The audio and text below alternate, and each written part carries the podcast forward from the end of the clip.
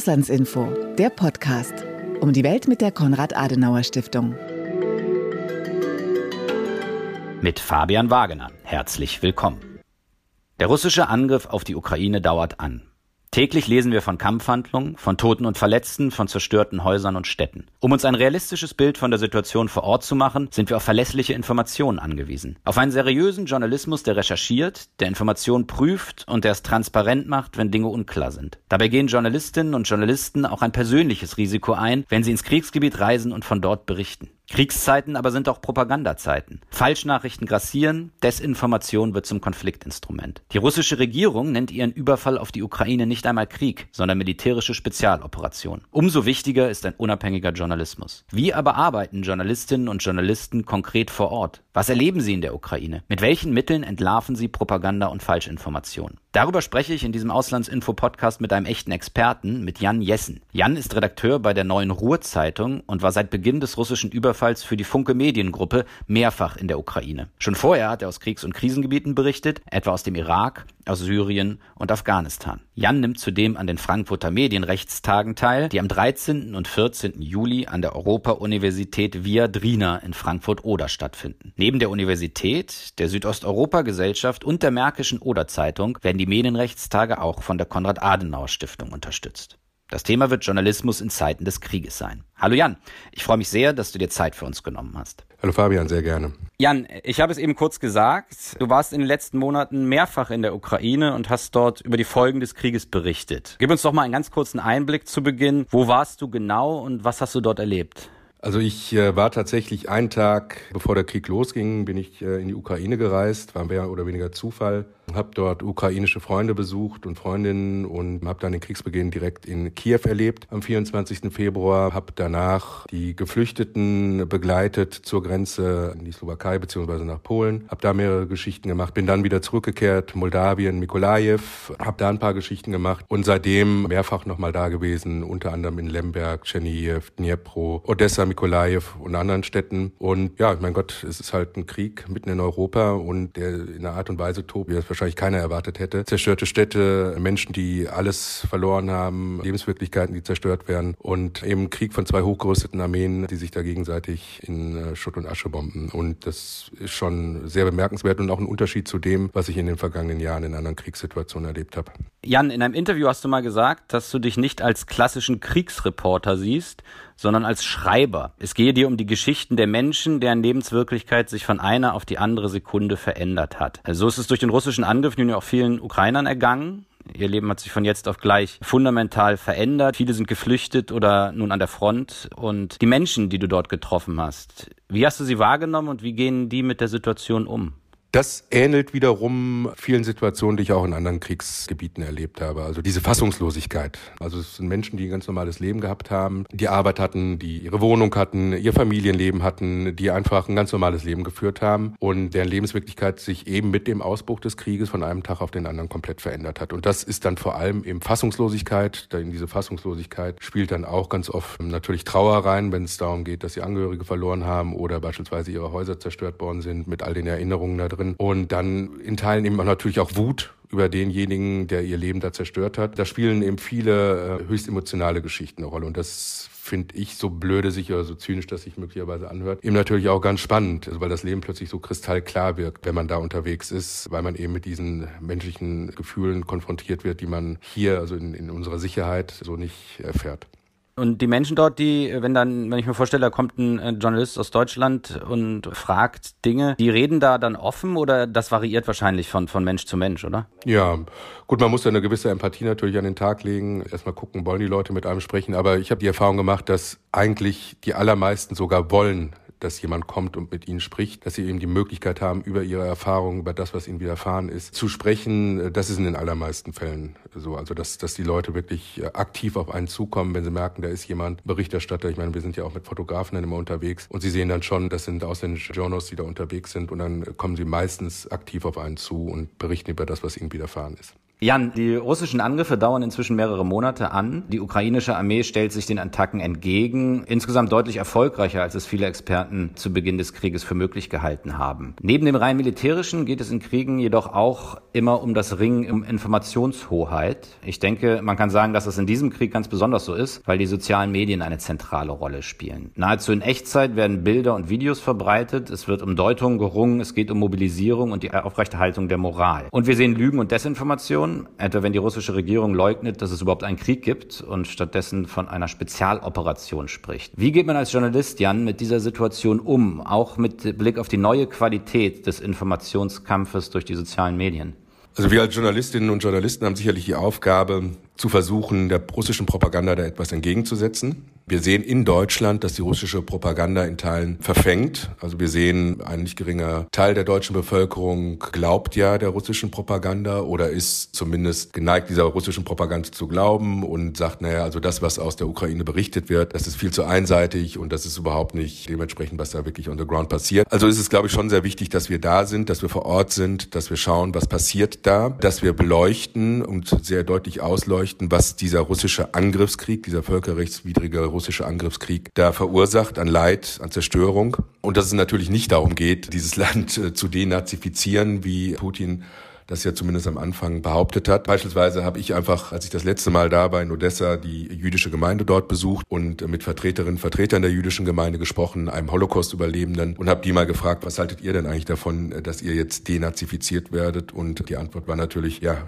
wir haben den Eindruck, wir werden jetzt vom russischen Faschismus vertrieben und die jüdische Gemeinde, das jüdische Gemeindeleben in Odessa ist in Gefahr durch diesen russischen Angriff. Also das sind Dinge, mit denen man russische Propaganda sicherlich dekonstruieren kann. Ich denke immer, es ist wichtig, mit einfach Betroffenen vor Ort zu sprechen, da Meinungen abzuholen. Wenn man mit mir jemandem spricht, der vor seinem zerstörten Haus steht oder vor einem Auto, in dem Angehörige gestorben sind durch einen russischen Angriff, dann sind das Dinge, die kann man erzählen. Das sind persönliche Schicksale, die man erzählen kann. Die erzählen nicht die großen Zusammenhänge, aber die erzählen zumindest das, was an Leid verursacht wird on the ground. Und dann kann man schon sehr deutlich sehen, was dieser russische Angriffskrieg eben verursacht und dass es natürlich nicht so ist, wie von russischer Seite behauptet, dass die Bevölkerung in der Ukraine freudestrahlend am Wegesrand steht und den Einmarsch der Russen da begrüßt. Ja, Jan, ich habe das auch in meiner Einleitung gesagt. Du warst ja auch schon in anderen Krisen- und Kriegsgebieten, etwa in Afghanistan, in Syrien, aber auch im Irak. Wenn du jetzt diesen Krieg anguckst und auch das, wie in sozialen Medien ja im Grunde der Informationskampf ausgefochten wird, ist das eine andere Dimension? Ja, definitiv. Also ich sag mal, die russische Seite hat natürlich deutlich mehr Möglichkeiten, Einfluss zu nehmen auf die sozialen Medien durch irgendwelche Bots, Trolle, die sie losschickt. Das ist schon deutlich ausgeprägt. Natürlich gab es ähnliche Geschichten auch, beispielsweise im Irak, der Kampf gegen den IS tobte, aber auch das war in den sozialen Medien, wie eben tatsächlich militärisch underground, auch ein asymmetrischer Krieg mit natürlich nicht der Feuerkraft, äh, wie, wie sie eine russische Regierung hat. Also natürlich haben die Sympathisanten des IS damals auch getrommelt in den sozialen Medien, aber mit deutlich weniger Möglichkeiten, als das heute die russische Regierung macht. Ich spreche mit Jan Jessen, Journalist bei der Neuen Ruhrzeitung und Funke Auslandsreporter über den Krieg in der Ukraine und seine journalistische Arbeit dort vor Ort. Jan, wenn du in Krisen- und Kriegsgebieten unterwegs bist, wie bewegst du dich dort? Alleine oder mit Ortskundigen? Wie geht das vonstatten? Also ich bin grundsätzlich in solchen Gebieten mit ortskundigen Menschen unterwegs, sogenannten Fixern. Das sind meistens Kolleginnen und Kollegen, Einheimische, die sich vor Ort auskennen, die beispielsweise gute Drähte jetzt in dem Fall Ukraine ins Militär haben, wo man die Reisen sozusagen auch schon ein Stück weit vorbereiten und die uns dann außerdem Fahrer besorgen und Übersetzerinnen, Übersetzer. Mit den Leuten sind wir dann unterwegs, einfach weil es äh, sicherer ist, weil man leichter natürlich auch in Gebiete reinkommt, die ein bisschen sensibler sind. Und äh, das ist, glaube ich, auch immer sehr wichtig. Also man sollte grundsätzlich nicht in solche Gebiete reingehen, ohne gewisse Vorbereitung getroffen zu haben. Jan, wenn man sich auf die Sicherheit von Journalisten jetzt guckt, auch in diesem Krieg, werden Journalisten dort auch schon zur Zielscheibe? Das kann ich nicht mit Sicherheit sagen. Also ich meine, das Problem ist bei diesem Krieg, es ist halt ein Krieg mit zum einen jetzt mittlerweile ein Krieg der Artillerie. Wenn Artillerie irgendwo einschlägt, sucht sie sich nicht aus, wen sie trifft. Also im großen Ausmaß Zerstörung, vor der man sich auch nicht mit irgendwelchen Sicherheitswesten oder Helmen in Sicherheit bringen kann. Es gab Hinweise darauf, dass Journalisten gezielt und Journalistinnen gezielt attackiert worden sind. Ob das tatsächlich so war oder ob äh, da möglicherweise einfach gefeuert wurde auf sich bewegende Fahrzeuge, das, das kann ich nicht mit Sicherheit sagen. Es gab ja diesen, dieses Beispiel des einen ukrainischen polnischen Kollegen, dessen Leiche 14 Tage nach seinem Verschwinden gefunden worden ist, wo Reporter ohne Grenzen davon ausgehen, dass er möglicherweise gefoltert und dann gezielt exekutiert worden ist von russischen Truppen. Aber wie gesagt, auch da gibt es eben noch keine handfesten juristischen Beweise. Was kann man zum Schutz von Krisen- und Kriegsberichterstattern allgemein tun? Gibt es da Dinge, die sofort auf der Hand liegen, die verbessert werden müssten? Ja gut, ich meine, es geht vor allem darum, dass äh, Journalistinnen und Journalisten zumindest mit vernünftiger Schutzausrüstung in solche Gebiete reingeschickt werden, also dass sie so die Basics haben, ne? also Kommunikationsmittel nach draußen, Schutzausrüstung, dass sie auch die Möglichkeit haben, eben mit Fixerinnen, Fixern unterwegs zu sein. Ich sage mal, dass das generelle Problem ist, dass in solchen Gebieten mittlerweile sehr viel freie Kolleginnen und Kollegen unterwegs sind, die einfach nicht über die finanzielle Ausstattung verfügen, sich, wie gesagt, mit, mit Fixern durch die Gegend zu bewegen. Die sind teilweise allein unterwegs. Das macht das Ganze natürlich für die Kolleginnen und Kollegen schwieriger. Das wäre so eine Geschichte, keine Ahnung, wie man sowas regeln könnte über irgendwelche Fonds oder mir fehlt da so ein bisschen die Fantasie, wie man das machen könnte, aber das wäre, glaube ich, ganz wichtig. Also das Problem ist, wie gesagt, es werden immer weniger Festangestellte reingejagt und immer mehr Freie und die Freien haben eben weniger finanzielle Möglichkeiten. Du, Jan, bist ja nicht frei. Du bist festangestellt bei der Neuen Ruhrzeitung und somit bei der Funke Mediengruppe. Wie sicher hast du dich denn gefühlt vor Ort? Ich mache meine Risikoabwägung. Natürlich gibt es immer wieder Situationen, die nicht wirklich kontrollierbar sind. Kannst du da mal sagen, was so eine Situation war, die dir in Erinnerung geblieben ist? Also Mosul war zum Beispiel im Irak war so eine Situation. Also da waren dann Häuserkämpfe, wo wir reingegangen sind mit der Goldenen Division. Das war so eine Spezialeinheit der irakischen Armee. Da mit einem Presseoffizier und der relativ entspannt war. Bisschen zu entspannt, weil wir dann irgendwann unter Scharfschützenbeschuss gerieten. Und das war so eine Situation, die so ein bisschen heikler war. Aber jetzt in der Ukraine, muss ich sagen, war das bislang alles so, dass ich jetzt sagen würde, da habe ich jetzt nicht das Gefühl gehabt, dass ich wirklich der Lebensgefahr war. In Deutschland wird ja die Debatte über die richtigen Schlussfolgerungen aus dem russischen Überfall intensiv geführt, nicht zuletzt auch mit Blick auf das Maß der militärischen Unterstützung für die Ukraine. Wir kennen die Position der ukrainischen Regierung äh, hier, die in der Debatte immer wieder stattfindet. Aber wie blicken denn normale, in Anführungszeichen, Ukrainer auf das Handeln Deutschlands? Oder haben die da deiner Erfahrung nach gänzlich andere Sorgen, als sich damit zu beschäftigen?